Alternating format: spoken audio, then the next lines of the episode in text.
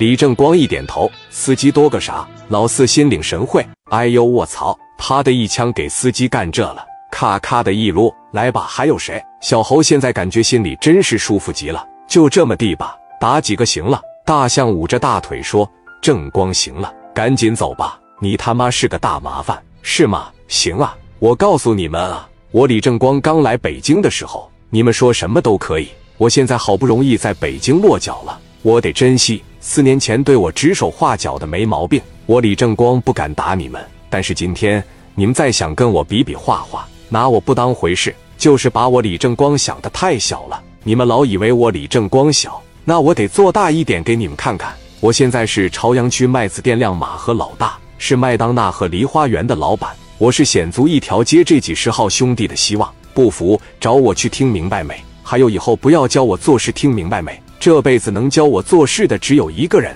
他叫乔四，现在已经不在了。我解决的侯少爷满意吗？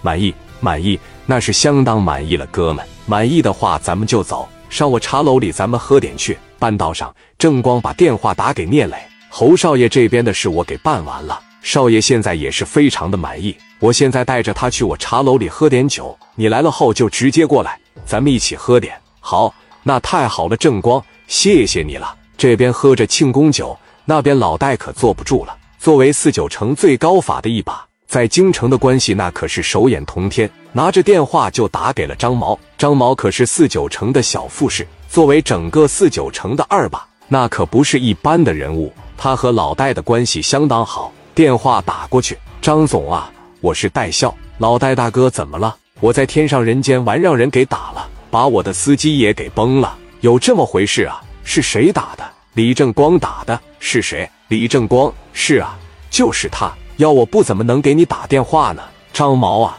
你看着办。李正光的身份不一般吧？而且他为什么要用假名字呀？他为什么要用李龙这个名字呀？他妈身上肯定有事。张毛，我不管他认识谁呀，这小子好像在北京有人罩着他，现在动到我头上来了。你想想办法，给朝阳分公司打个电话。把李正光给我抓起来，神不知鬼不觉的把他给我整死。至于那伙山东的，回头我他妈再找人收拾他。哎呀，老戴大哥呀，我本身跟他关系很一般啊，只能算是个认识。但是我现在我挺为难，李正光的命太好了，咋的呢？这么说吧，跟我弟弟家带好的跟一个人一样。我戴弟为了给我上眼药，一整就是李正光救过我的命。我戴弟不就是希望我能照着点李正光吗？真正李正光出事以后，他还是希望我罩着他。现在你让我抓他，我没法抓，我没法办他，我太为难呐。那他给我打了怎么整啊？大毛啊，这事你要不能管。我网上找了，我就不信上边为了保住一个李正光，他能得罪我？所有人都不愿意得罪戴孝，他手里边的这个权力非常的好用，哪怕是白道上贪污腐败，按律法应该是无期。你要是找他运作运作。十五六年都是有可能的，他就是那个可以一锤定音的人。这个是我帮你想想办法吧，你给我一个小时的时间，行吗？我打个电话，电话啪的一撂下，张毛琢磨来琢磨去，